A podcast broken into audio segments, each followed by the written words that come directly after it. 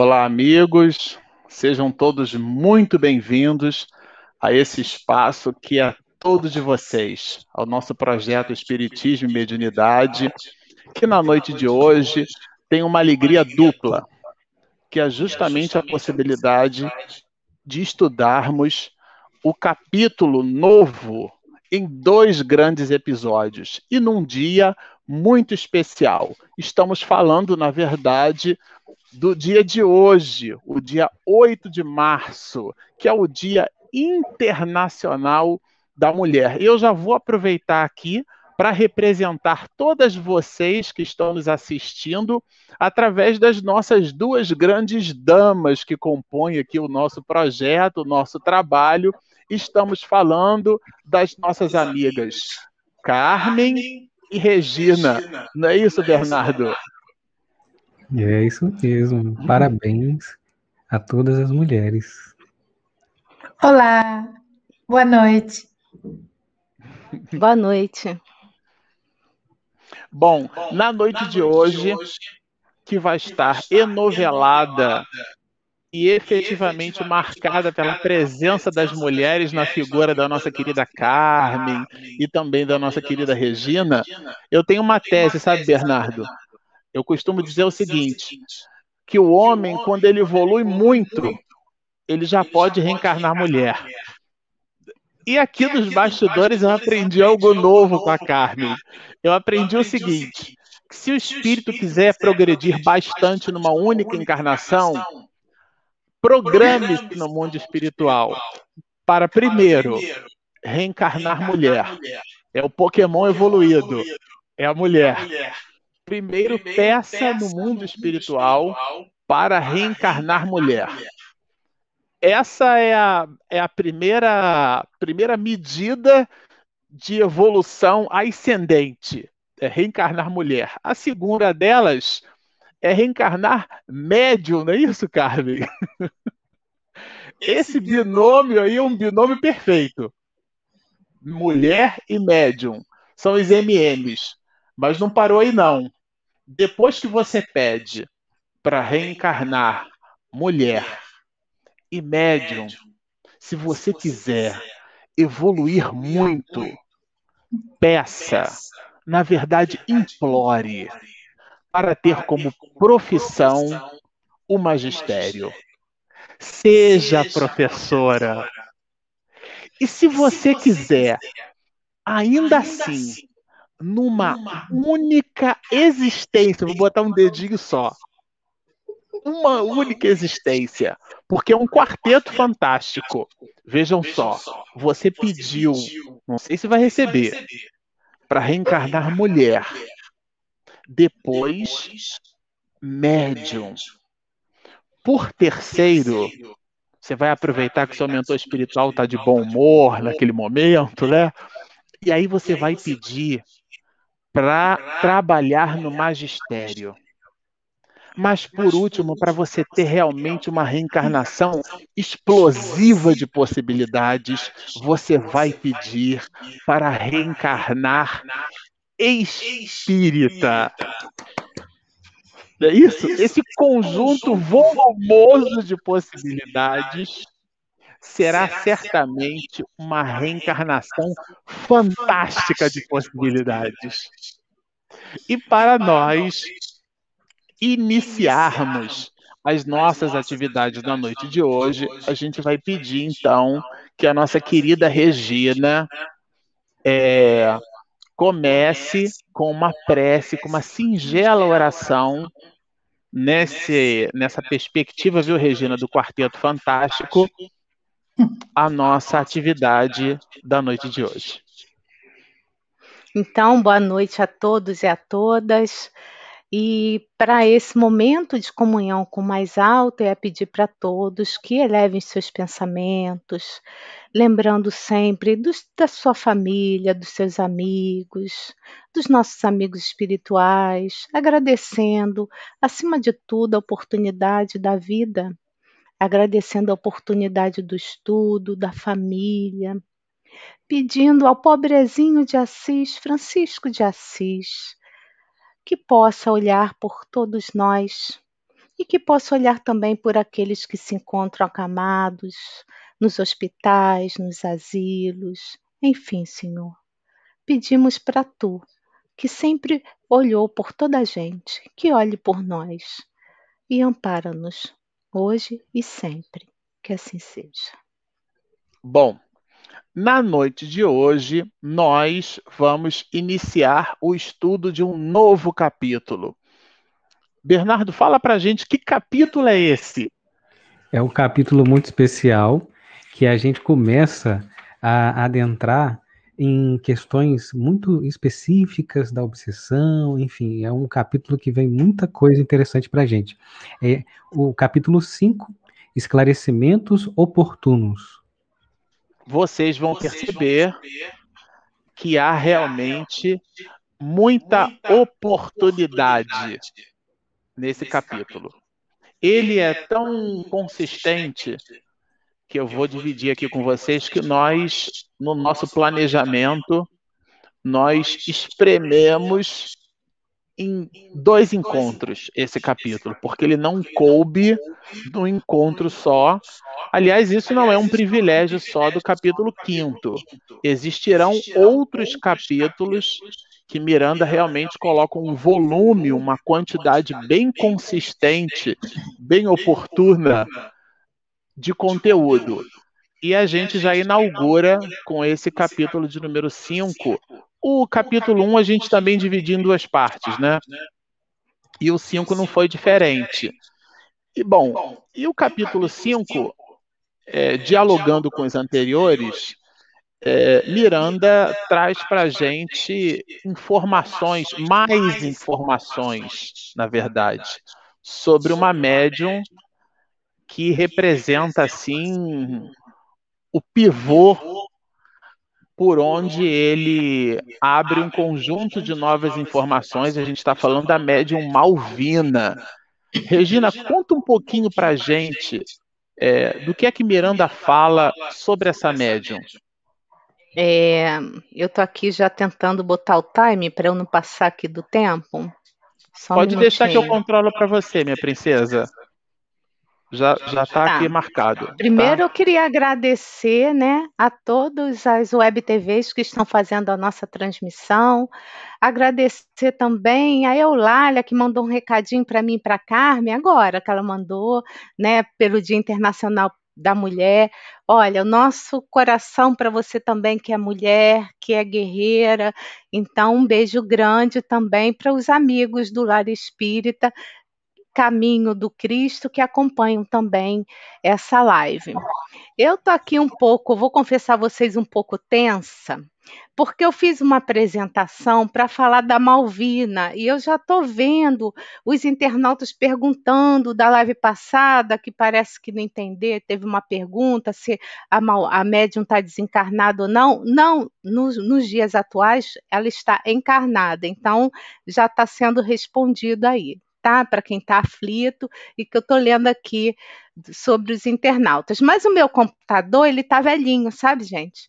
Então eu vou tentar fazer a apresentação, mas ele está assim já bem lentinho porque eu subi a apresentação.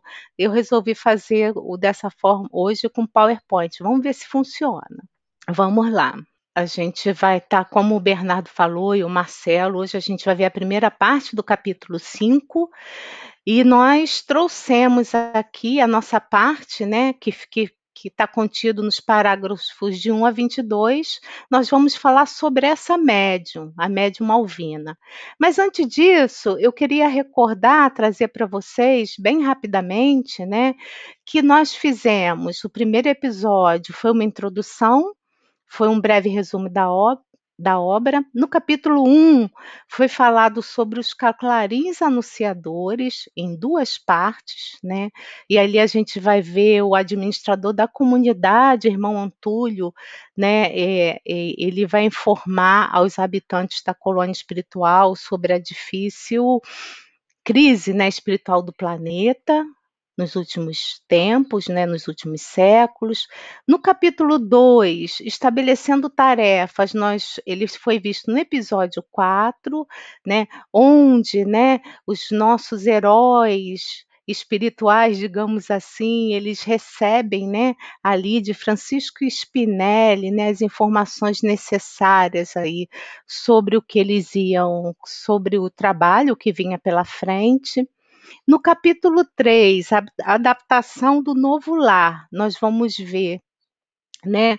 Esse foi no episódio 5, que os, esses espíritos, então, esses nossos heróis, né, os tarefeiros do bem, eles vão até a comunidade onde a Marta, né, a Marta que é responsável por receber esses visitantes, eles vão ali ser recebidos por ela, onde eles iam trabalhar por algum tempo. E essa instituição, ela fica no Nordeste. E no capítulo 4, estudo das atividades, foi episódio 6 da semana passada. Então, nós vamos ver o doutor Eudalbo na Terra, né? ele tinha, foi um pesquisador em virologia, ele vai falar sobre os efeitos do coronavírus, né? É, e Francisco Spinelli também. Então, assim, dessa forma, a gente agora entra no capítulo 5, nessa breve introdução, e a gente vai saber um pouquinho mais, conhecer um pouquinho mais sobre a médium Malvina. Então, logo no primeiro episódio, no primeiro parágrafo, nós vamos ver Miranda falando que ele já conhecia essa instituição onde ele estava ali sitiado com esse grupo, tá? Ele tanto conhecia a instituição quanto a médium Malvina. E essa instituição, que fica no Nordeste, ela foi fundada né, há mais de 50 anos por essa, né, pela própria irmã Malvina, que foi o instrumento né, para que esse erguimento dessa instituição acontecesse. E a tarefa dessa médium, pelo que o Miranda fala nesse capítulo, né, um, a principal tarefa dela era criar, olha que interessante, congregações espirituais nos tempos modernos, em homenagem a Francisco de Assis, o pobrezinho de Assis. Então, eu não me contive e eu, eu fiquei pensando assim: será que todo mundo sabe, de, conhece Francisco de Assis? Mesmo quem não, não estudou no episódio passado, né, onde foi falado alguma coisa. E aí eu não me contive e trouxe um pouquinho de Francisco de Assis. Mas não se preocupem, vocês estão vendo um monte de texto, mas eu não vou ler os textos todos, não. Mas a gente precisava trazer para entender que amor incondicional é esse, né, dessa médium por Francisco, né? E aí a gente vai entender esse amor incondicional de Francisco por Jesus.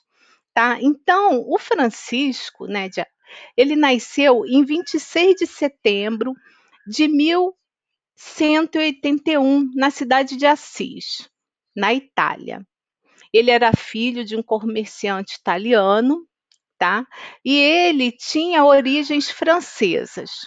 A família fazia parte de uma rica burguesia, então ele nasceu com posses, com ótimas posses financeiras.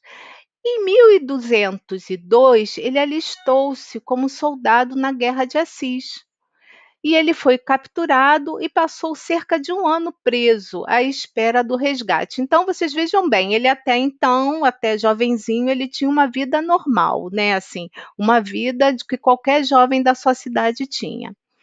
Conta-se ainda, jovem, quando ele, ele volta desse resgate, que ele quando, quando ele adentra né, a um templo católico em ruínas, ali ele já teve né, toda a ideação de abandonar a, a, as posses materiais e seguir em frente é, em nome de Jesus, né, o caminho do amor e da caridade.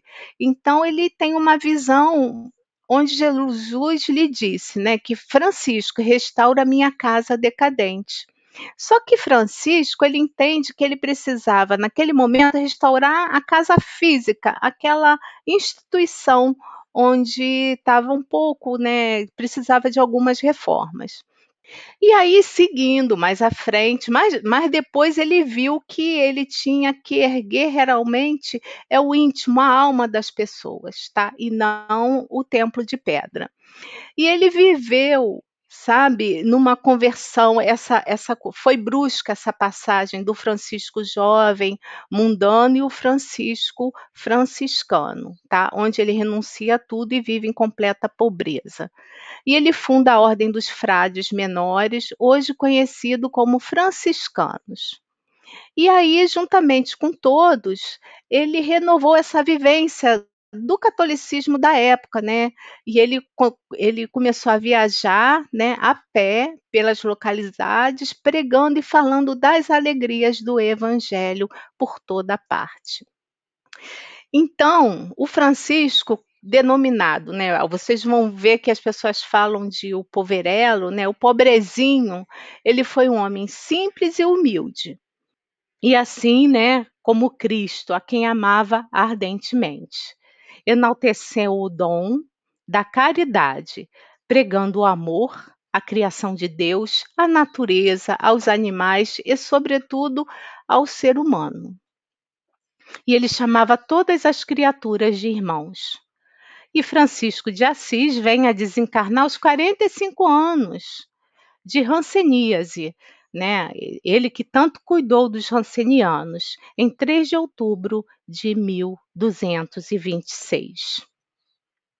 E aí nós vamos ver depois que o Francisco desencarnou, mais para frente, na época de Kardec, no século XIX, nós vamos ver algumas fontes mediúnicas né, que fazem menção do apóstolo de João Evangelista, tá?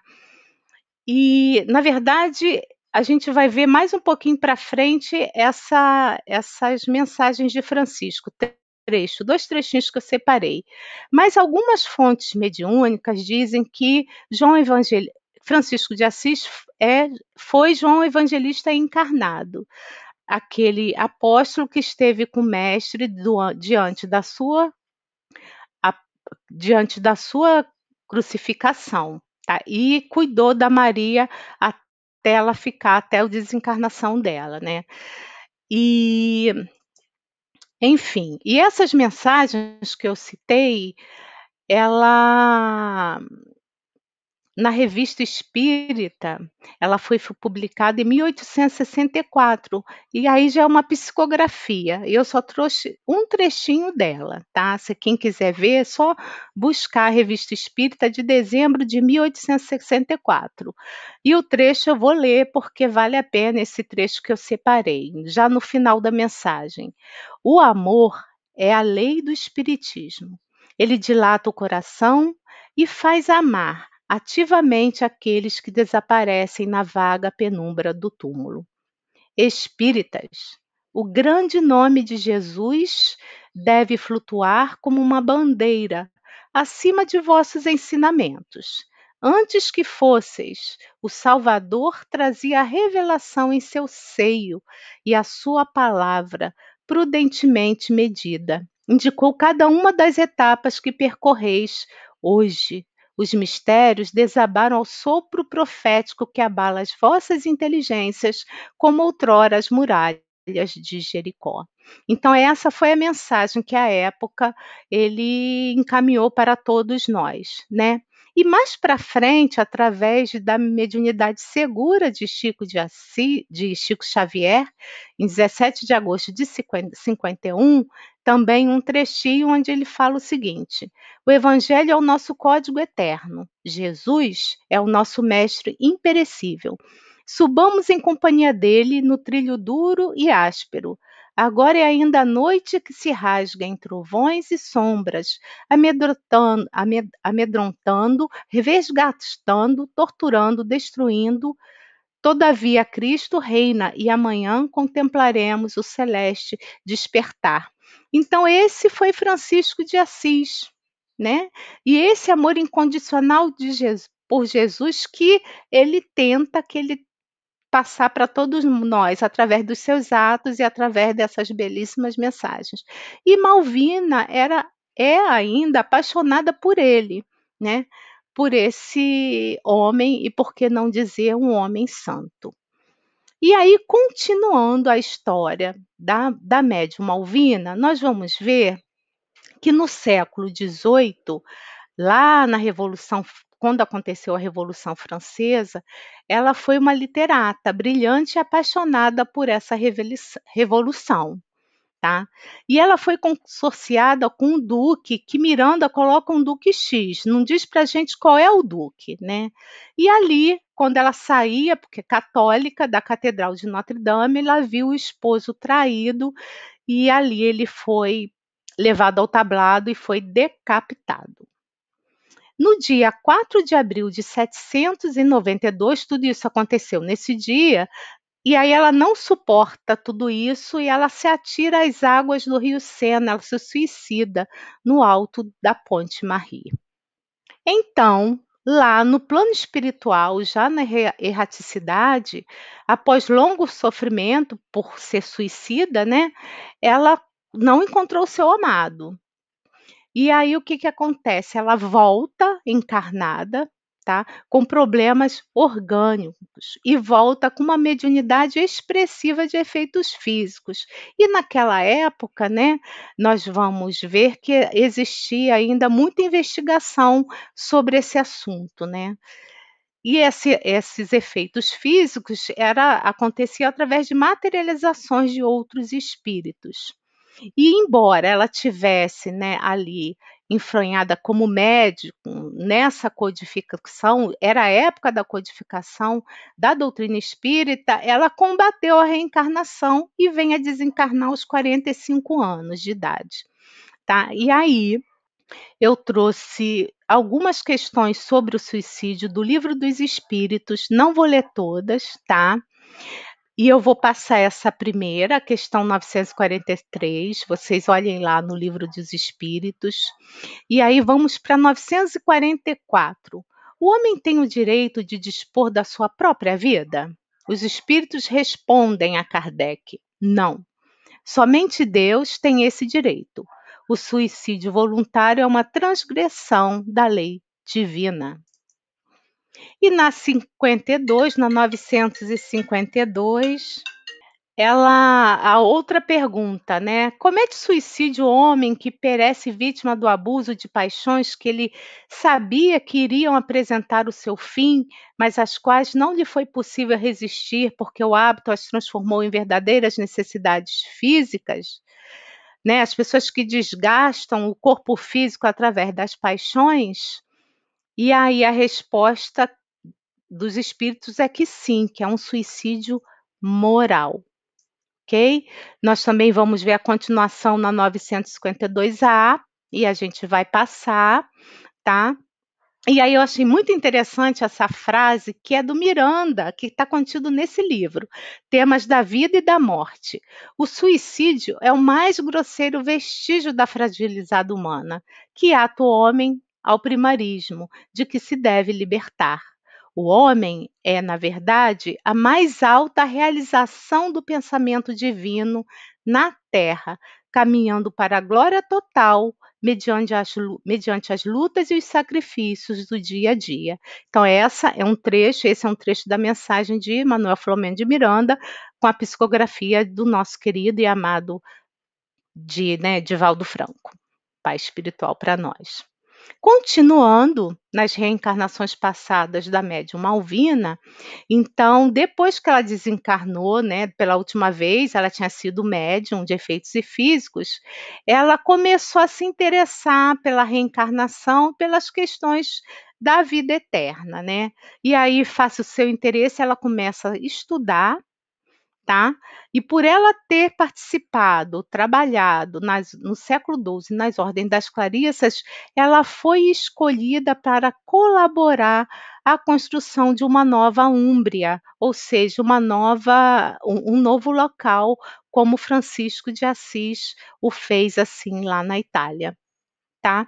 E aí o que, que ela vem né? Ela encarna já com, a, com patrimônio moral adquirido e ela reencarna como essa médium linda, malvina, num lar simples e com severos compromissos morais. Então, ali nesse lar, ele encontra alguns inimigos do passado e, mesmo assim, ela constrói né, que, que ajudou a construir essas novas existências, né, essa existência sob pungentes e redentores sofrimentos íntimos que ela ainda trazia na alma, né?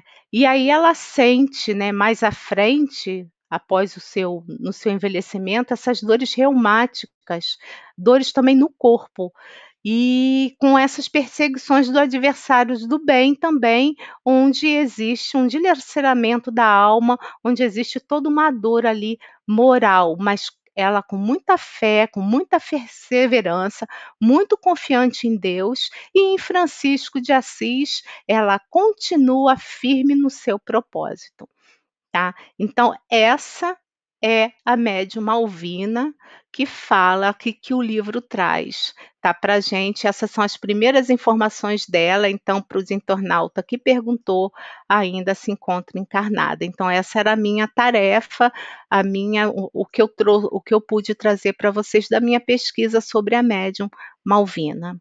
Então, volto aí a, a palavra para o Marcelo. Vocês vejam só, é, esse conteúdo que a Regina trouxe representa, né, para a gente, né, Carmen, Bernardo, a própria Regina, os, os primeiros 22 parágrafos do capítulo.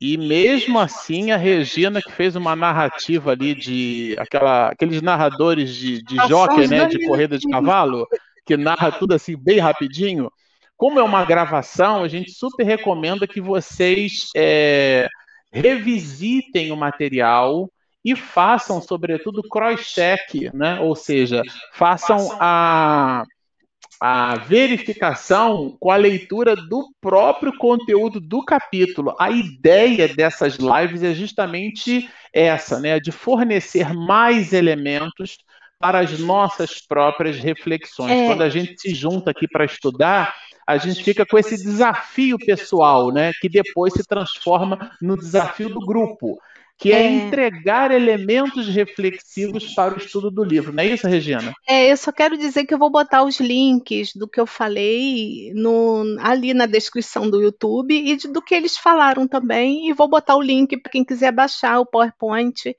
e aí vai estar no nosso canal Espiritismo e Mediunidade, a pessoa pode baixar também, tá? Era isso que eu queria falar.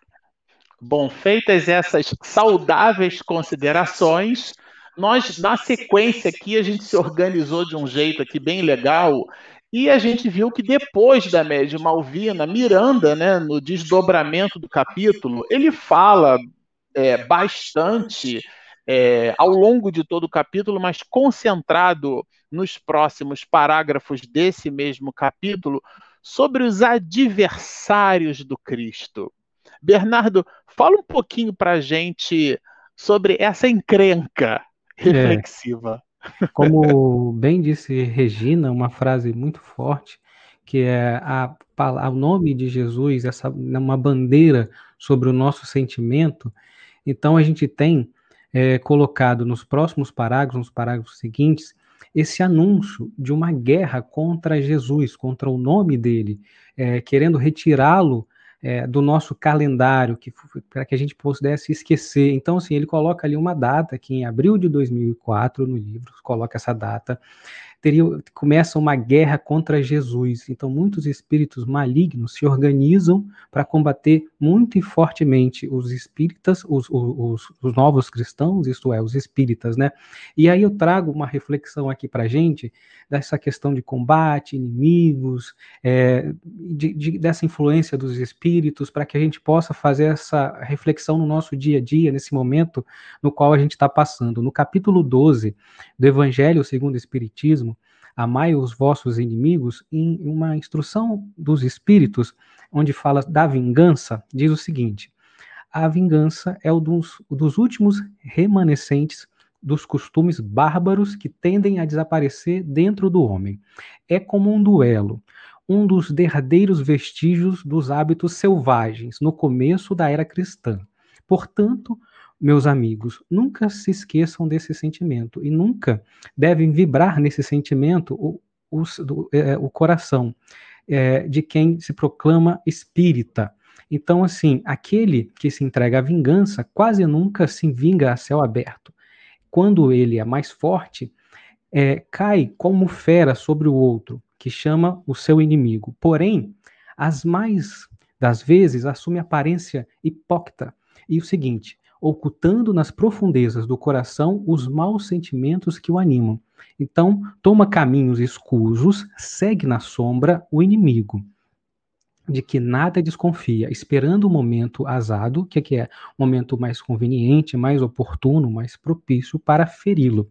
Então, esconde-se do outro, espreitando de um contínuo, preparando odiosas armadilhas, sendo então é, esperando a, a ocasião derradeira para derramar-lhe no copo o veneno. Então a gente tem aqui no livro trazendo esses trechos que são assim muito importantes para a nossa meditação, onde colocam, né, que governos com filosofias materialistas é, e povos avassalados pela depravação, pela vulgarização, seriam levados a, a enfim, e, e, também levaria o nome de Jesus ao palco do ridículo, enfim, zombaria nos níveis mais baixos e morais da sociedade. Então afirmavam e afirmam, né, que seria uma guerra sem quartel, sem misericórdia, então, assim, uma guerra sem quartel e sem misericórdia. Meditando sobre isso, falando sobre esse processo, né, em a Gênese, no capítulo 14, quando temos a, a parte dos fluidos, diz assim, no item 49, são as mais das vezes individuais os casos de obsessão e possessão, mas não raro são, é, são epidêmicas, quando numa, numa localidade se lança uma revoada de maus espíritos que se toma como uma tropa de inimigos a invadir-se.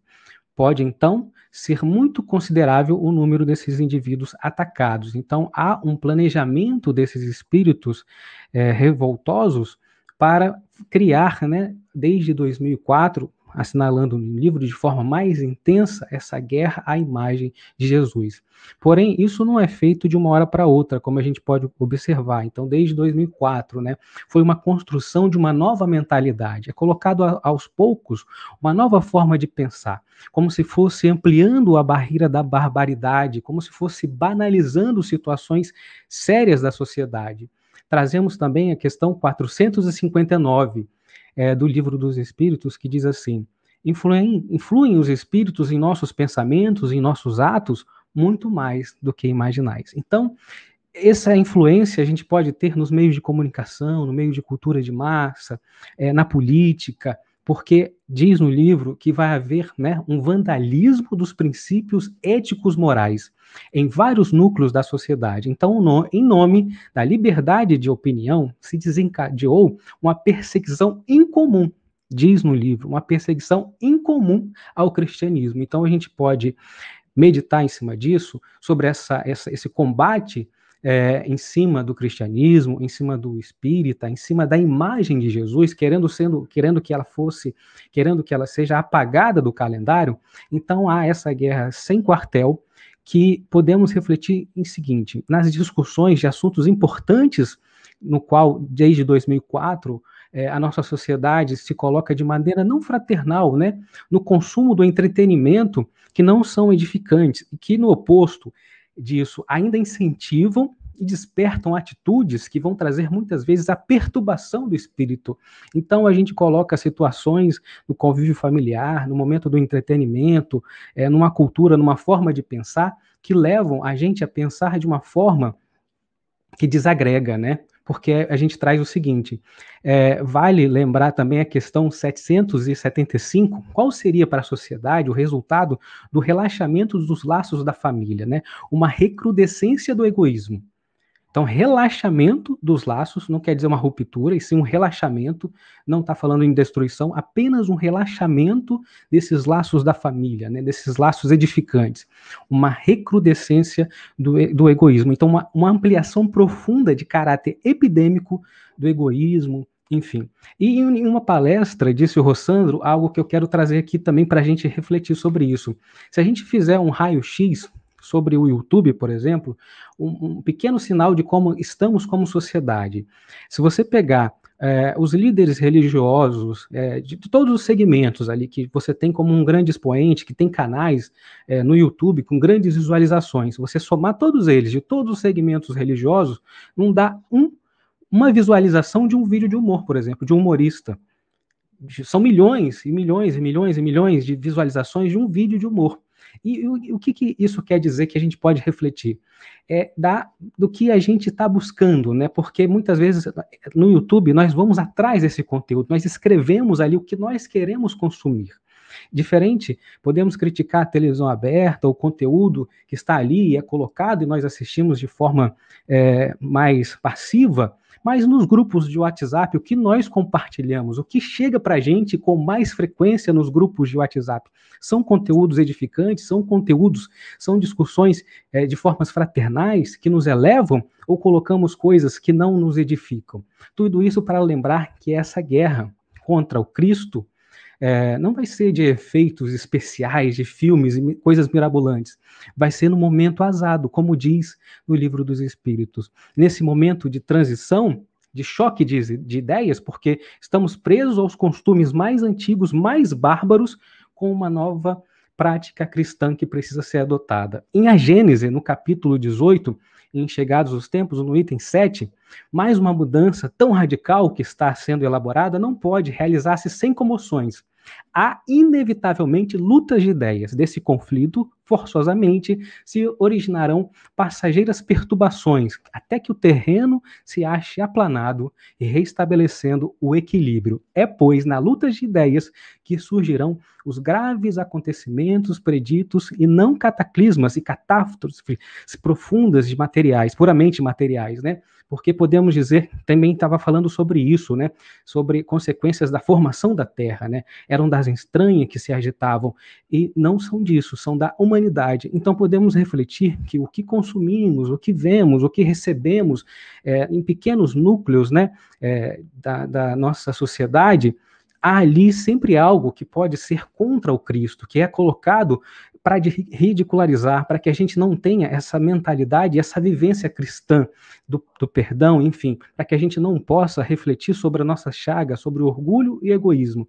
Então, nesse momento que a gente está falando sobre esse ataque ao Cristo, esse ataque ao cristianismo, a gente precisa refletir o que nós consumimos, o que nós visualizamos, o que nós buscamos, a nossa forma de agir, porque é um ataque que quer tirar do calendário o nome de Jesus. Então, assim, essa figura que precisa estar com o seu nome numa bandeira acima dos nossos sentimentos, nesse momento, de 2004 para cá foi se intensificando essa guerra. Então, é uma observação que a gente faz, essa reflexão sobre isso, sobre o que consumimos, sobre o que assistimos, porque colocado né, nos veículos de comunicação, nos noticiários, no entretenimento, no filme, no, no acesso de humor, enfim, naquilo que estamos consumindo, se não tem algo ali, alguma semente ou algo que nos coloca, que nos choca, que nos vem de encontro, né, que traz para a gente essa reflexão ou traz um pensamento diferente, né, diferente diferente do que o Cristo propõe. Então, é isso. A gente tem essa, esse momento, né, como é colocado no livro, esse ataque feroz à figura de Jesus. Bernardo, a gente eu estava aqui imaginando que você, né, ô Carmen, fosse evoluir, a gente já ia deixar você continuar os próximos... Eu ia sair, eu ia pedir para sair para deixar você falando. Não, tem que vir Não. mulher, tem que vir professora, médio e espírito, ainda estou longe. Agora, antes da gente continuar com os próximos. Bom, é, você sair, Carmen, de jeito nenhum, sobretudo. aliás, eu, ia, ele estava tão empolgado que eu digo, eu vou deixar ele falando até o final e vou bater palmas.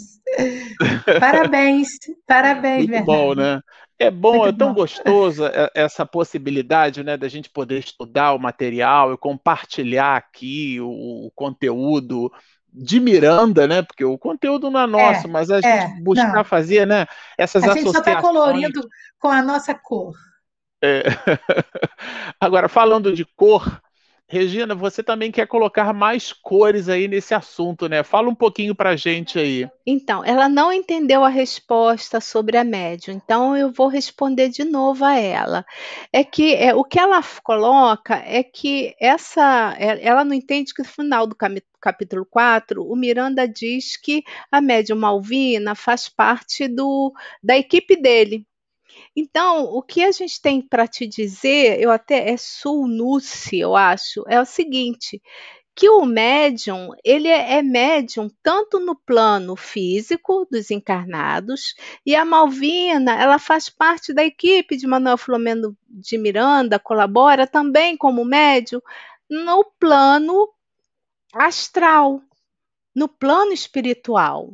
Então, o médium, ele, o médium comprometido com os ensinamentos do Cristo, ele funciona também como ponte, não só no plano físico, como no plano espiritual. Tá bom? Eu espero dar, um, dar aí uma mensagenzinha para ver se eu consegui te responder.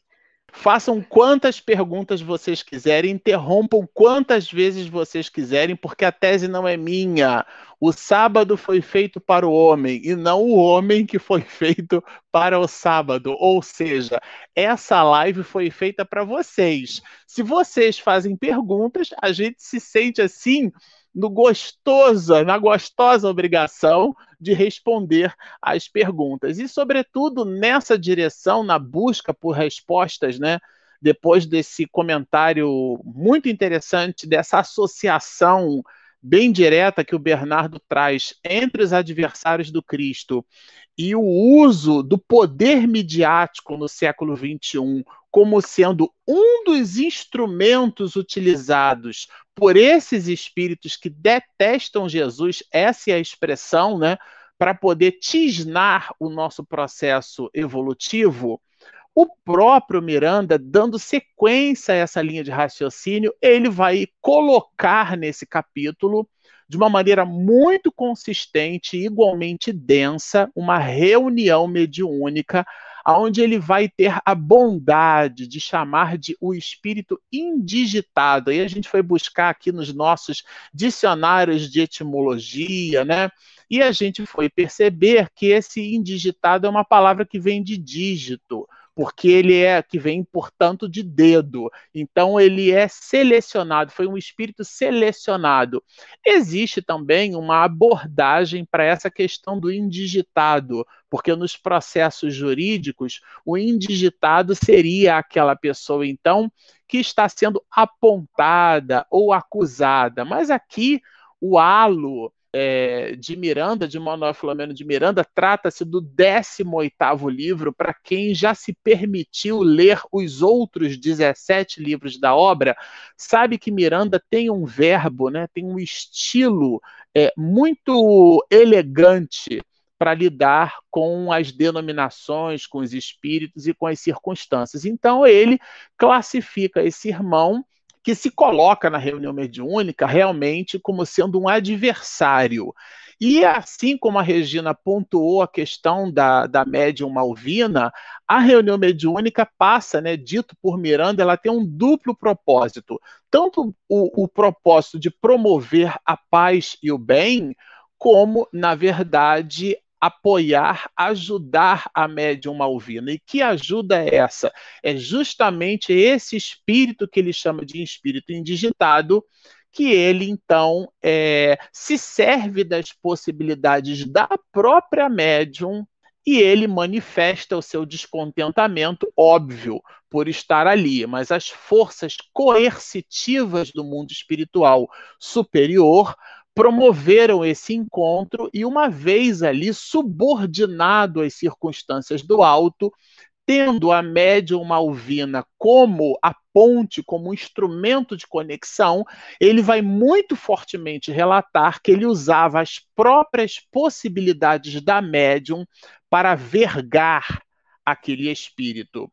Na verdade, essa médium apresentava é, situações, Regina comentou, né? Por isso que é importante a gente seguir o encadeamento das ideias do autor espiritual. E ele coloca no início, ele dá o panorama da médium e coloca é, no, no ápice, que seria então esse suicídio, motivado por uma circunstância amorosa. Aliás, três quartas partes das nossas encrencas espirituais é, estão muito relacionadas à forma como nós administramos os nossos sentimentos. A literatura espírita, os romances espíritos, os depoimentos é, dos espíritos. Se a gente pega, por exemplo, a toda a segunda terça parte da obra O Céu e o Inferno, a gente vai observar ali muito fortemente o depoimento dos espíritos felizes, a categoria dos espíritos sofredores. Kardec coloca, ele classifica uma, ele dá, né, uma categoria especial de espíritos sofredores, que são os espíritos suicidas, que é na verdade é uma afronta contra as leis da natureza. Por uma coisa ou por outra, a gente percebe que a aflição, a nossa aflição verbalizada a partir da erraticidade, tem como epicentro a nossa falta de boa administração em cima dos nossos sentimentos, em cima das nossas emoções. Nós acabamos por modificar aquilo que seria o amor, né? Quantos juízes é, é, na, em audiência já não ouviram é, quando de uma causa crímel a pessoa que vai acusada dizer assim, doutor, eu matei, mas foi por amor. Dizer, é, e a tese é de Joana de Ângeles, né? O ódio é o amor que adoeceu. Então, três quartas partes das nossas dificuldades emocionais ficam muito consistentemente relatadas nessas obras.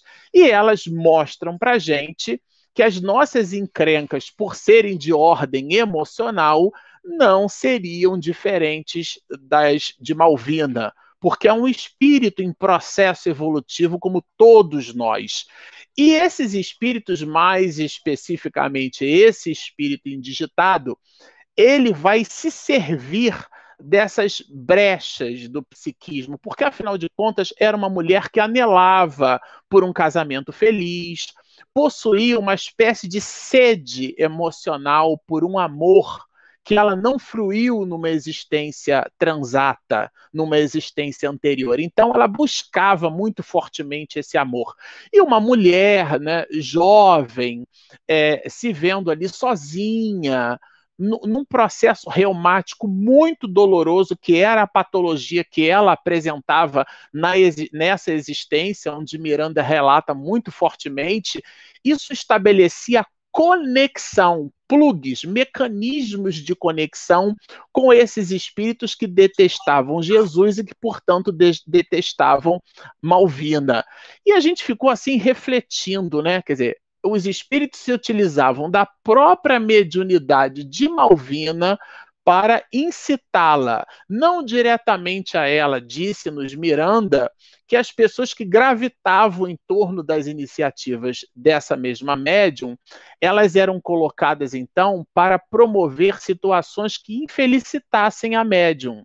E de um modo geral, as pessoas que, por exemplo, que nós possuímos alguma reserva, né, o, Bernardo citou aqui, o capítulo 12 do Evangelho segundo o Espiritismo, que trata é, é, da nossa condição em estabelecer perdão ao inimigo, amar os vossos inimigos, a tese é de Jesus, Allan Kardec muito brilhantemente vai nos fazer perceber que nós não damos as costas ao inimigo.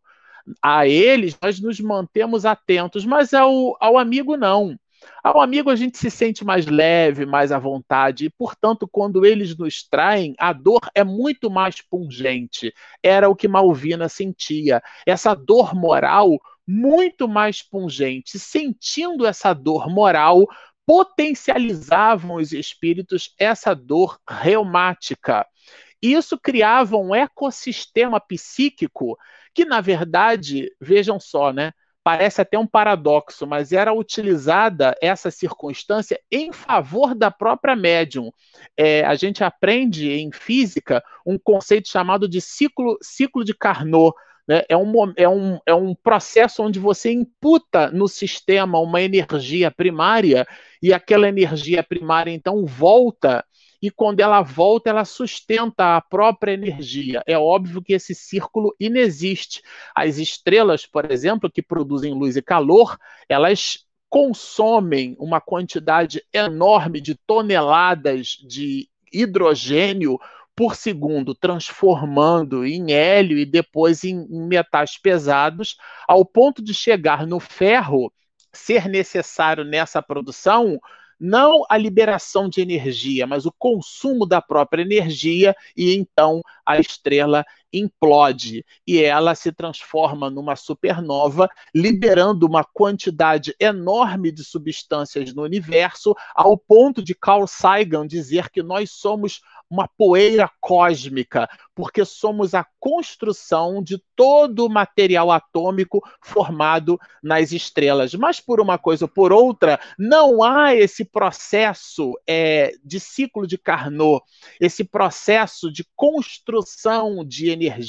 Somente Deus é capaz de construir os, os efeitos, a gênese energética está realmente no psiquismo da divindade. Por esse mesmo motivo, a médium Malvina, ela então se, se alimentava dessas possibilidades do ponto de vista moral, que eram as suas próprias dores. E a gente ficou realmente meditando sobre essas questões, porque como poderiam né, os espíritos, vamos dizer assim, manipularem a médium, né, e, e, e efetivamente transformarem essa médium é, num joguete, e, que era justamente o que não acontecia, mas os espíritos imaginavam que sim, esse espírito indigitado. Bom, é, nós resolvemos nos servir de dois trechinhos aqui, né, dessa obra que eu acho que todo mundo conhece, basilar da doutrina espírita. O nosso está bem arrasadinho, né?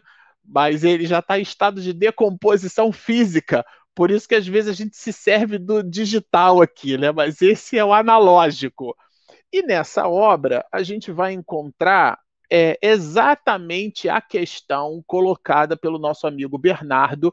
A gente planejou o trabalho, mas não planejou a minudência do trabalho. E essa minudência nós nos orquestramos, viu, Bernardo, lá no mundo espiritual. Bom, aqui por uma coisa ou por outra, Allan Kardec vai nos dizer sobre a influência oculta. O que, que, é isso? A influência que a gente não percebe, ela está oculta. Que influência é essa? A influência dos espíritos. Em que? Em nossos pensamentos e é uma conjunção aditiva da ideia de soma e atos. Ou seja, os espíritos podem influir ou influenciar nos nossos pensamentos e nas nossas atitudes a um volume enorme de questões que Allan Kardec se serve, ele incita os espíritos superiores para que nos respondam a respeito dessas questões. Mas a gente resolveu se servir do clássico nesse assunto, né? A questão 459, é bem fácil de lembrar. 4 mais 5, 9. 459. 4 mais 5, 9. Pronto, você já decorou. Na questão 459, Allan Kardec vai fazer a pergunta brilhante que Bernardo deixou aqui na live. Influem ou influenciam os espíritos em nossos pensamentos e em nossas atitudes? E a resposta, ela está num grau, assim, ela está num formato superlativo muito mais, é um advérbio de intensidade, muito mais do que imaginais, influem e influem a tal ponto, num tão elevado grau, que de ordinário, isto é, de um modo geral, são eles que vos dirigem. Bom, quando eu li isso aqui na 459, eu resolvi fazer um confronto com uma questão que está no, no, no livro dos médios, né? Na verdade, é o é, um, é uma parte do livro dos médios, do capítulo 14, o seu item de número 159, aonde ele vai classificar, vai dar a definição de mediunidade, que era o atributo da médium malvina. Afinal de contas, estamos falando da médium malvina, e ela foi assistida numa reunião mediúnica. Portanto, médium é todo aquele que sente num grau qualquer, não importa a ostensividade. O que? A influência dois espíritos. Opa, a mesma palavra influência que está contida na questão 459 do Livro dos Espíritos. Aqui muito cuidado, porque a palavra influência ela é neutra. Nós já dissemos isso em oportunidades anteriores. Se a gente fizer um salto com o capítulo 23, que trata da obsessão, em algumas traduções está só obsessão, né? ambas da FEB, a gente vai perceber que Allan Kardec vai nos dizer que a, a, a obsessão ele vai nos dizer assim, né? Está no item 237, né? Entre os escolhos, isto é, empecilhos. Aliás, Allan Kardec apresenta dois grandes empecilhos ou escolhos para o espiritismo prático. O primeiro é o da obsessão e o segundo, o da identidade dos espíritos, que, aliás, dá objeto ao próximo capítulo, que é o capítulo de número 24. Mas isso seria outra live só para comentar isso. O ponto aqui é a convergência da definição para a gente entender até que ponto esses espíritos malignos conseguem, de fato, estabelecer mudanças no nosso psiquismo e no nosso comportamento. Allan Kardec vai dizer que entre os escolhos que apresenta a prática do espiritismo, cumpre se coloque na primeira linha a obsessão. Foi o que dissemos. Palavras de Kardec. O que é obsessão? Isto é, ou seja, é uma explicação, está em aposto, é para dar destaque entre vírgulas, né? Isto é, o domínio que alguns espíritos logram adquirir por sobre certas pessoas. Bom, então ficou claro. Influência não é domínio. Quando aquela influência atinge um certo grau de coercitividade psíquica, o que é que significa isso? O espírito sugere, como a gente vai aprender com Allan Kardec na Obsessão Simples, nós estabelecemos sintonia, a gente dá aquele sorrisinho de Mona Lisa, a gente gosta do que ouve. E ali a gente estabelece uma conexão com aquele espírito. Quando aquela conexão, que no caso da obsessão simples é igual gripe, todo mundo tem, ela se transforma num elemento coercitivo, o que é que significa isso? O espírito altera o nosso comportamento, altera o nosso pensamento a partir de uma aquiescência nossa então, por exemplo, eu estou sentindo dores, como foi o caso de Malvina, né? Nas dores reumáticas muito fortes, a gente fica imaginando como é que não seria o quadro, né? E a gente transforma aquela sensação de dor que é física numa prostração moral, a gente pode estabelecer comunicação com esses espíritos. E eles vão nos incitar a uma condição, nossa, tá vendo como é que você é uma pessoa tão, tão ruim? Tá vendo como é que as pessoas não gostam de você? Ninguém te liga. Ninguém telefona para você. Agora a gente está afastado por conta da Covid. Quantas pessoas telefonam para você e dizem que gostam de você? Quantas, se você é mulher, por exemplo, hoje, né? Quantas já lhe mandaram mensagens de WhatsApp ou nas mídias sociais é, enaltecendo a figura da mulher, sobretudo linkando com seu perfil no Facebook, com a sua hashtag no, no, no nas mídias sociais que tais, é, é, e, a, e a pessoa fica assim, ah, não é que é mesmo? Não é que, na verdade, fulano não gosta mesmo de mim? Pronto. Aquilo já se transforma num mecanismo que é, empodera o espírito desencarnado a ampliar esses mecanismos intrincados e complexos dessa coercitividade psíquica ao ponto de transformar-se numa obsessão. O ponto alto, realmente, todo o volume de informações contidas é, nessa parte do capítulo 5 que trabalha a ideia da reunião mediúnica, tem uma quantidade enorme de, de itens e, e de subtemas, mas nós resolvemos escolher esse o ponto alto, considerando todo o estoicismo moral da médium Malvina colocada aqui por Regina no início, né? A gente percebe trata-se de uma alma diferenciada, ainda assim, ainda que de forma sutil, mostrava-se essa médium estoica ao ponto de que, de uma, alguma forma, tanto é que foi objeto de uma reunião mediúnica desses espíritos superiores, mostrava ela uma laivos de possibilidades de conexão com essas almas é, malfazejas, ao ponto de modificar a estrutura física ampliar o reumatismo, ampliar as dores que eram utilizadas essas circunstâncias como uma espécie de catalisador espiritual. Isso eu achei assim fantástico, realmente coloca essa médium num aspecto muito diferenciado. O que é que significa isso? Ela atraía esses espíritos malignos para que, incitando-a ao mal, esses espíritos, em se ocupando dela, pudesse dar bom verso ou paz de espírito para as lideranças espíritas continuarem tocando as suas atividades. E ela, então, conseguia, de uma forma muito complexa, cujo nosso psiquismo a gente ainda não alcança direito, conseguia driblar esses espíritos maus, mas ainda assim era vergastada pela presença deles. Vejam que realmente é, são, é, é muito conteúdo, né? E eu queria aproveitar aqui e, e, e, passar esse bastão virtual, viu, Carmen? Que eu tô doido para te ouvir, porque é justamente, é, eu tô doido aqui, eu tô, tô indômito aqui para poder te ouvir, porque é o momento, né, onde a gente vai estudar um pouquinho com você é, é, as observações de Miranda sobre as armadilhas do sexo, sobre as questões da nossa saúde emocional, que é um, ele trabalha toda essa circunstância da reunião mediúnica, trabalha os aspectos da médium malvina e dá para gente informações muito consistentes. Que informações são essas? Pois é, meu amigo, eu estava eu tava aqui imaginando eu estou até pesarosa por causa da Malvina. Não é? Porque, vejamos, ela é uma médium de alta envergadura, ajudando aquele complexo daquela casa espírita no Nordeste. Não é? Ela foi uma idealizadora da casa e lá estava.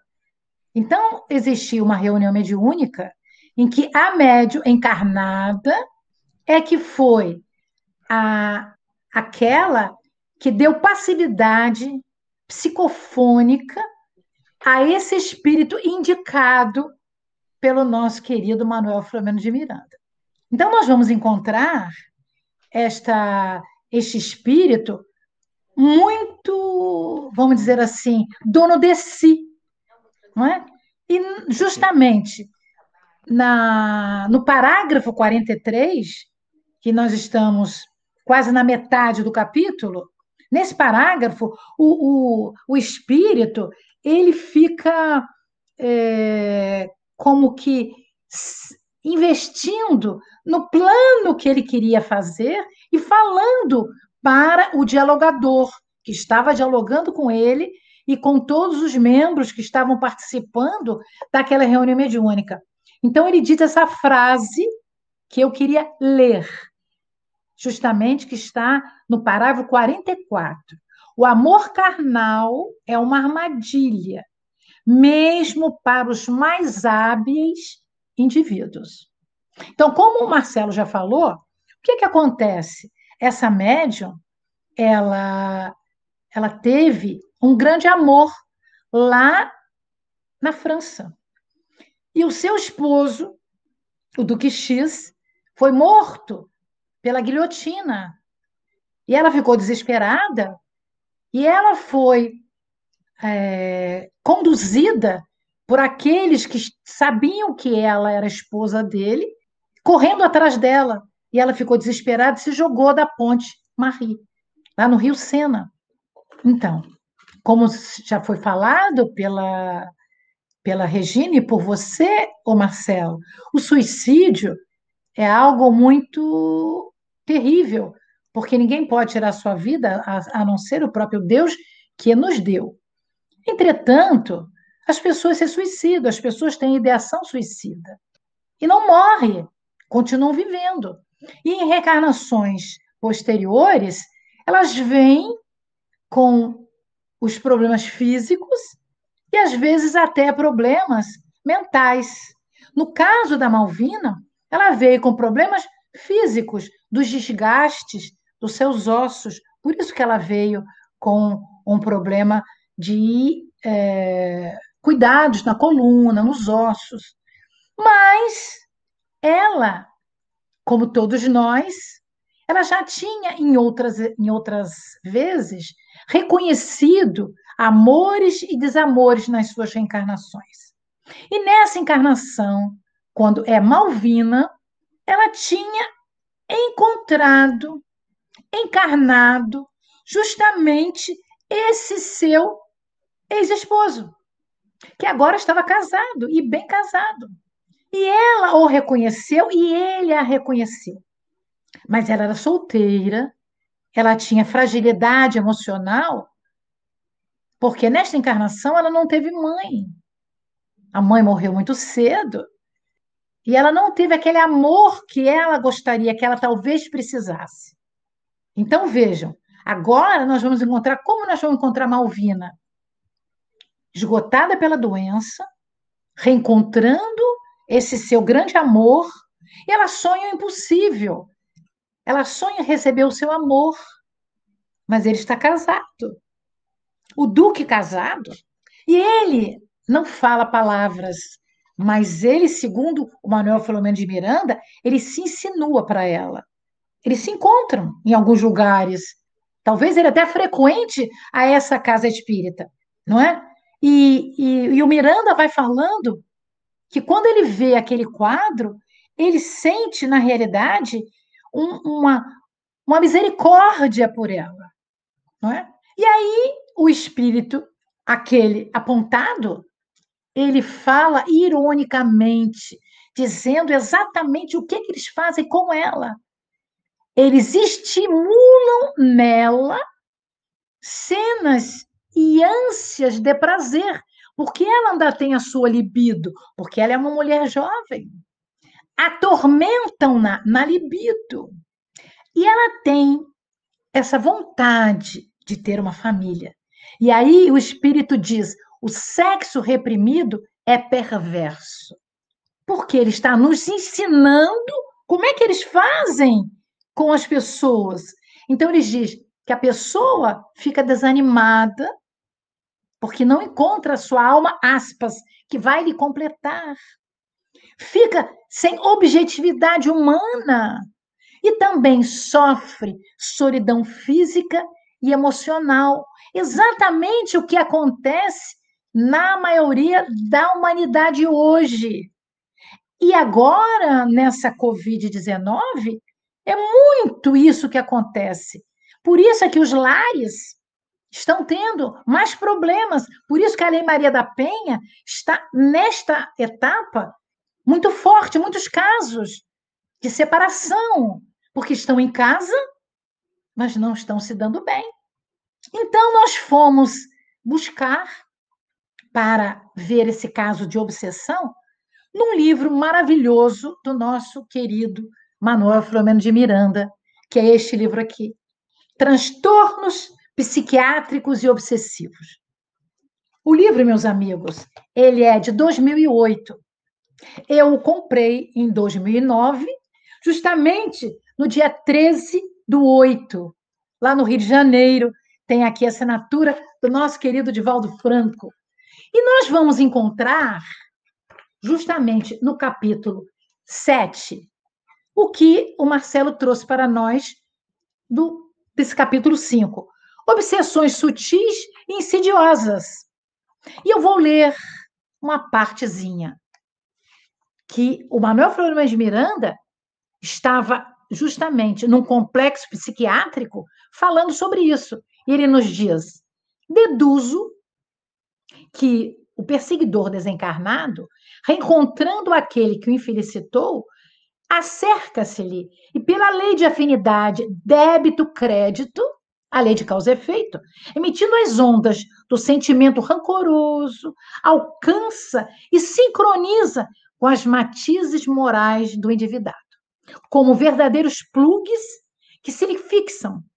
Utilizando-me da linguagem recentemente aprendida, diz Manuel, Miranda, passando este último a experimentar o pensamento invasor que lentamente o aliena. Ao longo do tempo, o que era uma influência perniciosa pode levar até a loucura. Mas aí, como eu já tinha lido o livro, nós fomos para um capítulo anterior, que é justamente o capítulo 6, considerações necessárias, que vai explicar isso tudo que está colocado aqui. A obsessão é grave parasitose, portadora de complexidades que superam o nosso entendimento quanto no corpo físico. O emaranhado do processo na mente, na emoção e no corpo do paciente, daquele que sofre, a indução do espírito maligno. É muito complexo e difícil de ser apreendido de um para outro momento. E ele diz: não posso disfarçar a minha emoção. Então ele diz que essa parasitose da alma tem raízes no recesso do ser. Então, está falando que, a, que é, esse convívio está em outras reencarnações pregressas. E ele vai nos dizer que vai completar o que eu queria falar. O córtex cerebral da mente sofre alterações constantes e consegue permanecer vinculado às, ramificações neurais em constante fluxo de modificações. Então, o espírito, ele emana, ele vai fazer um campo fluídico, jogando perniciosamente aquelas aqueles fluidos eletérios mexendo com a mente da médium. E ele diz: alguns estudiosos desconhecem isso. E eles não sabem como é que isso pode atingir os neurônios. Por isso é que a conexão é da indução mental, começando um processo muito desgastante, levando a um estado emocional alterado, justamente levando a um processo de perturbação. E aí é, o, o, o espírito fala, ele diz uma coisa muito interessante, que ela fica tão desajustada que quando ela chega dentro da casa espírita para trabalhar, para conversar, as pessoas ficam, hoje diríamos, fazendo bullying, mas talvez um bullying calmo, que pensando assim, de que que ela vai reclamar hoje? Porque ela, com aquela vibração daqueles espíritos deletérios, cada dia ela tinha uma coisa. Então ela era uma doente que fisicamente por fora ela não tinha nada. O problema dela era interior. E a Joana de Ângeles, que é a nossa querida amiga que nos possibilitou até a série psicológica transpessoal. Numa das suas obras, que são 17 livros, no, no oitavo livro, que é justamente esse livro aqui, Vida, Desafios Soluções, ela vai dizer uma frase que eu gostei muito. Tão necessário quanto a alimentação para uma existência saudável, o cultivo da reflexão, da oração e da meditação torna-se de relevância nos diferentes, nas diferentes psicopatologias, há predominância das sensações e grande descontrole das emoções, justamente o que estava acontecendo com a médium Malvina. O que traduz o transtorno da mente, refletindo-se naquele seu comportamento de difícil trato. Então, nós vamos encontrar hoje né, que a neurociência nos mostra que nós temos dois grandes neurotransmissores, não é? Que esses neurotransmissores são justamente as substâncias, eu vou pegar até aqui, né? As substâncias que são mensageiros ou mensageiras químicos ou químicas que são responsáveis pelas diferenças da resposta resposta às situações. Então, a Malvina, ela dava respostas às situações do passado e do presente. Então, a saúde emocional dela, que é justamente a qualidade que nós damos com relação ao meio exterior, a minha relação com o meio exterior, são dois neurotransmissores importantes. Um é a dopamina. A dopamina te dá momentos de satisfação e prazer. Ela também é responsável pelos vícios, quando a gente come chocolate, quando se usa uma droga. Então, os neurotransmissores, eles se acoplam a lugares responsáveis como a droga. A droga entra ela toma o lugar do neurotransmissor. E aí ela tem uma quantidade muito grande no seu cérebro. E aquela quantidade muito grande vai te dar um prazer imenso. E aí o viciado, seja em chocolate, seja em drogas lícitas ou ilícitas, ela, a pessoa vai querer cada vez mais, porque o cérebro se enche daquela droga. E o outro neurotransmissor é a serotonina. A serotonina é algo um pouco mais sutil, que te dá a sensação e o humor e a sensação de felicidade. Então, nós vamos encontrar uma médium que, sob a influenciação desses espíritos, talvez ela não tenha esses neurotransmissores numa quantidade adequada. Por isso que ela sofre. E ela, a ponto dos, das pessoas perguntarem o que será que ela vai falar hoje? Qual, qual seria a sua reclamação? E nós vamos ver que, finalmente, ele diz assim, o malfeitor diz assim: ela sofre variação de temperatura, desgastes fulminantes, aflição íntima. E as pessoas acham que é exagero. Não é. É do mundo íntimo. E o dialogador disse: Olha, entretanto, as dores da nossa Malvina, ela procede, procedem, procedem. E ela vai se recuperar bem. Os efeitos é a lei de causa e efeito. Mas o que será que vai acontecer com você? Então, nós vamos encontrar um diálogo muito próximo da nossa casa espírita. Porque nós que trabalhamos em reuniões mediúnicas, nós vemos a chegada do espírito, dos espíritos obsessores, e o que eles falam, e o que eles dizem que fazem com a médium, com as pessoas levando a um desgaste da saúde emocional, levando a um desgaste da sua vida de relação. Entretanto, essa médio, como muito bem o Marcelo falou, ela era talvez um núcleo que chamava esses espíritos para perto dela, para que o contexto geral daquela sociedade pudesse caminhar bem porque, como o Bernardo falou, existiam desde 2004, e hoje nós estamos no século 21, em 2021, quando o livro foi escrito, foi o ano passado, 2020, está falando justamente desses espíritos do anticristo, que não querem que o evangelho de Jesus permeie as nossas vidas, que nós não nos cristianizemos, colocando a bondade, ampliando a nossa fé, a nossa coragem, para podermos servir nesta reencarnação bendita que temos. Então, esse contexto de reunião mediúnica, obsessão e diálogo com o obsessor, influenciando a vida mental, a vida de relação de um médium, não só acontece naquela instituição.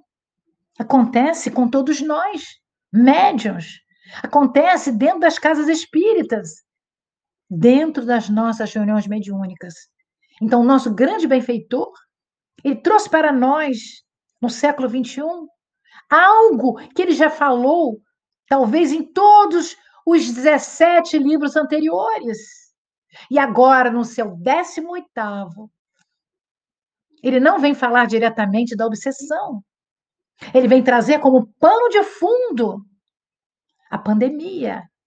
Ou seja, um espaço em que nós estamos rumando para a regeneração. E aproveitando-se disso, buscou um local onde esse grupo de espíritos convidados por Jesus para ajudar essa mudança do planeta se espalhados pelo Brasil todo, pelo mundo todo, ou seja, pelo planeta todo, no Brasil, vários focos. E um deles, justamente, nessa casa espírita, nesse complexo espírito espírita lá no Nordeste. Isso é muito enriquecedor para nós, meus amigos.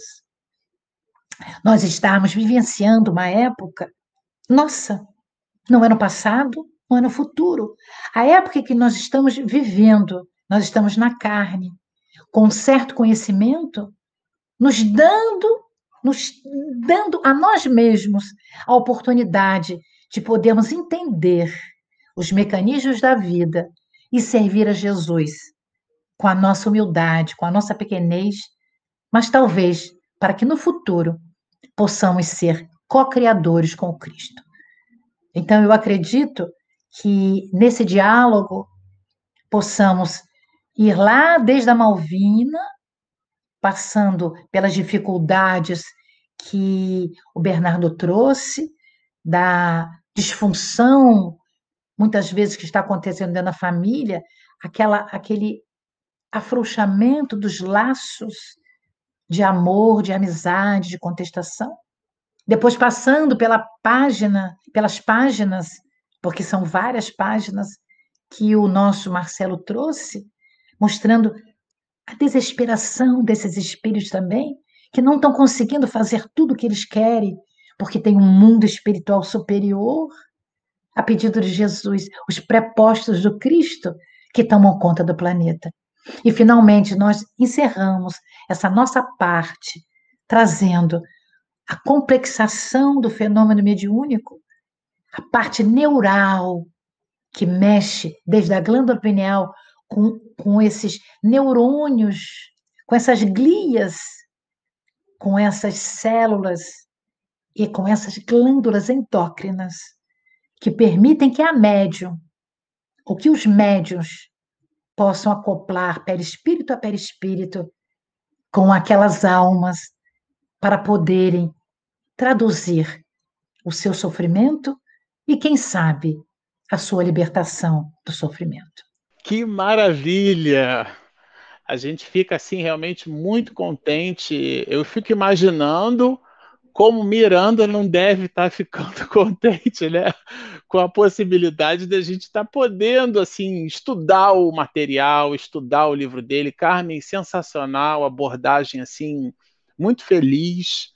E bom, falando de felicidade, a gente tem algumas perguntas dos internautas, né? Com isso a gente Hoje vai. tem muitas perguntas, então, Regina Mercadante. Vou ligar aqui meu. Olha, eu vou. São quatro, três perguntas, mas uma eu já vou passar para você, Carmen, porque tem a ver com o que você acabou de falar. Então, a Denise Lino de Araújo, ela pergunta ela aos amigos, né? Carmen e amigos, como justificar que Malvina é jovem se ela conviveu, segundo Miranda, com Aura Celeste, 1874 a 1944? Não entendi essa parte. É porque, é, na realidade, é, isso aí foi da da live passada, não é? Que nós justificamos, né? Que ela tinha uma uma é, como é que eu vou dizer? Ela tinha essa grande amiga. Quando eu digo que ela é jovem, não é? Eu vou eu vou eu vou dizer porque quem diz que ela é jovem, né? A gente diz que ela é jovem porque é uma médium que na realidade ela tem um teor mediúnico de grande envergadura, porque na realidade nós não sabemos a idade da médium, tá certo? O Miranda. É, a gente pode calcular, né? Mas saber não, a idade não, da O Miranda médium, até falou que era é, razoavelmente em torno de 50 anos. Isso. A gente não sabe, viu, a Denise? É que a gente não sabe. A gente está falando em função do que o benfeitor falou. É isso que eu posso dizer. Porque eu acho que é assim, né? Um, um médium dessa envergadura, que pode é, junto com a Marta, né? Depois nós vamos ver a Marta também, né? A, a com essa envergadura, que pode receber psicofonicamente, pode receber mediunicamente e dar essa comunicação para poder esclarecer essas dificuldades que estão acontecendo, né? Nós não acreditamos que ele esteja que o Miranda esteja falando do século passado. Nós acreditamos que esteja falando no século passado, no final do século passado. Ele não deve estar falando isso no princípio do século passado. É, é essa a resposta que eu posso dizer, viu, Denise? Tá? Denise é lá da Bahia. É, ela okay. tem um livro maravilhoso sobre Pedro, viu? Parabéns. Já estudei o livro todo e utilizo. A, a, próxima... a Malvina, desculpa, a Malvina, eu estou lendo aqui do Cássio, de Cabo Frio, né? A Malvina, como todos os nomes, já falamos Era, semana que... passada, ah, Carmen, são fictícios. Carminha, você engrenou a, a quinta e foi embora. A gente, é, mas a, a, a, gente tinha a gente tinha dividido o bolo assim, Ah, mano. desculpa. Uma fatia para cada um, para poder todo mundo comer o bolo. É que apareceu para mim aqui. Mas eu entendo você, o bolo é tão gostoso, né? Ô, ô, Regina, ela come esse pedaço desse Deixa bolo aí? Deixa ela responder. Pode responder, Carmen. Não, não, que eu estava dizendo o seguinte, que todos os nomes é, aqui ditos são fictícios. Os nomes que não são fictícios, do Spinelli, do Manuel Filomeno de Miranda, do próprio Miranda, nós vamos encontrar depois o Eurício Bassanufo. Essas estrelas, eles não mudam o nome, mas aqueles que eles não querem dizer quem são, são nomes fictícios, como nós temos na obra do, do, do da, da série André Luiz, não é? Que os nomes são fictícios para que eles não saibam quem são. Então, nós não sabemos quem é a Malvina. É, tá bom, obrigada. O nosso tempo já Desculpa. acabou. E eu vou passar uma, a, a última pergunta, então, para o Marcelo, né, per, sobre é, Edilene Silva. Né? Poderiam esclarecer, esclarecer-me, se possível, se existe diferença entre a lei de Deus e as leis divinas? É, as leis de Deus são as leis divinas, né? É, é, existe uma similitude ali. É, e essa similitude a gente vai observar na terceira, quarta parte do Livro dos Espíritos, onde Allan Kardec trabalha a ideia das leis morais. Existem dois grandes braços de leis no universo.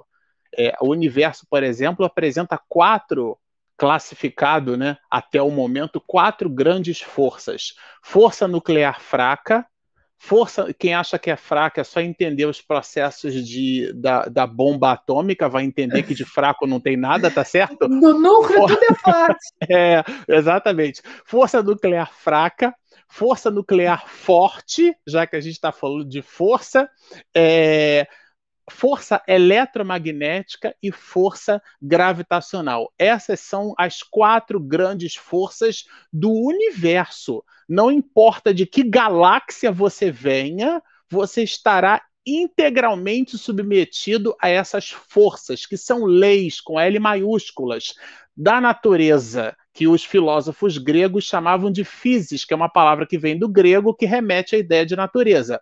Bom, Allan Kardec, ele abriu a nossa mente, assim como nós temos as leis físicas, nós também temos as leis morais, e elas são cósmicas e universais. Então, se você encontrar com um marciano no seu quintal, você pergunta assim para ele, amigão, como é que é a lei do amor lá no teu planeta? Porque aqui, olha, a gente está conquistando com alguma dificuldade, mas as leis são as mesmas. Então, as leis de Deus são as grandes forças, o psiquismo, o hálito de Deus opera no universo através desses dois grandes braços. Agora a gente tem uma surpresa aqui para o final, viu? Que o, o, o, a surpresa para o final é a seguinte: a noite de hoje ela é duplamente especial porque vocês já perceberam que esse capítulo é simplesmente sensacional. Mas nós, em fevereiro, agora próximo, passado, no dia 28, quando pedíamos para nossa querida companheira Natasha Mequena cantar a Ave Maria de Gounod para nós, a gente fez o pedido e ela entregou o material para a gente exatamente no dia do nosso aniversário, né? Completei 48 anos no dia 28 de fevereiro, agora próximo passado. E ela mandou um áudio para a gente, né? Na verdade, o áudio da, da capela que a gente soltou aqui no ar, né? Com a imagem de Pietá. E, bom, e na sequência, quando eu disse para ela assim, nossa, mas que coisa linda, né? É um presente de aniversário que nós ganhamos. Ela disse, é seu aniversário hoje? Eu digo, sim, é o meu aniversário. E o que, que ela fez? Ela mandou um vídeo feito no próprio celular, cantando parabéns. Só que hoje, além de ser o Dia Internacional da Mulher, é também o aniversário da Natasha McKenna. Então, o que, que a gente vai fazer? A gente vai devolver o presente que ela nos deu, homenageando na voz da Natasha McKenna a todas as mulheres. Depois a gente volta aqui e vai pedir a nossa querida Carmen para poder fazer a prece de encerramento dos nossos Olá. trabalhos. Mas a Regina quer falar antes. É só para lembrar, antes do encerramento, que a nossa próxima live é nessa quarta-feira com a nossa querida Eulália Bueno, e ela vai falar sobre a família e os desafios da convivência. 19h30, 11 do 3, quarta-feira, nós esperamos vocês, tá? Até lá. Parabéns para você,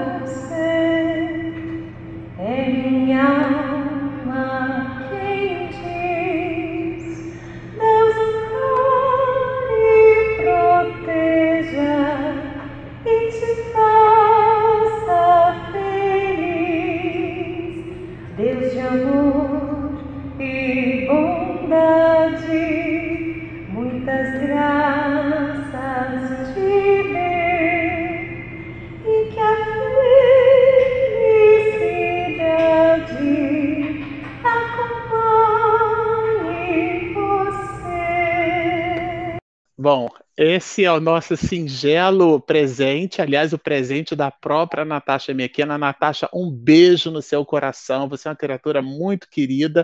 E com essa linda voz da Natasha Mequena, a gente homenageia todas as mulheres do Brasil e do mundo pelo dia de hoje, pelo dia de todos os dias, pelo Dia Internacional da Mulher. E a gente gostaria de se despedir na voz de uma mulher entoando a nossa oração da noite de hoje. Então vamos agradecer, meus amigos, dizendo assim: Deus, Pai de amor e de bondade, gratidão por ter nos criado, Senhor. A este Mestre Jesus, amantíssimo e bom, o sol de nossas vidas, também a gratidão por este planeta de luz, onde estão os sitiados no bem, no amor e da paz. Mas neste dia queremos pedir uma ajuda especial a Maria, Maria de Nazaré, tua mãe, Jesus, a nossa mãe, a nossa mãe espiritual.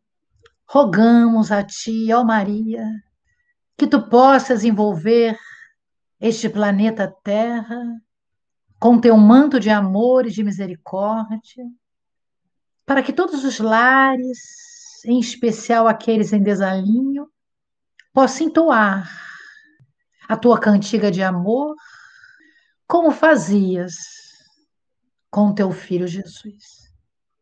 Que os benfeitores que ajudam na evolução deste planeta nesta época com tantas dificuldades evolutivas possam visitar as ruas, os hospitais, as casas de idosos, as casas que atendem a crianças sem lar, as penitenciárias com grades e aquelas outras sem grades, porque a dor campeia no planeta, mas no rumo da regeneração, precisamos de mais amor, mais carinho, mais compaixão e benevolência. Assim, gratos por este grupo de pessoas que estão junto de nós nesta live e aqueles outros grupos e aquelas outras pessoas que continuarão a nos assistir que todas essas vibrações dúlcidas possam abraçar este planeta para que as almas e os espíritos se renovem na alegria e na paz. Que assim seja, graças a Deus.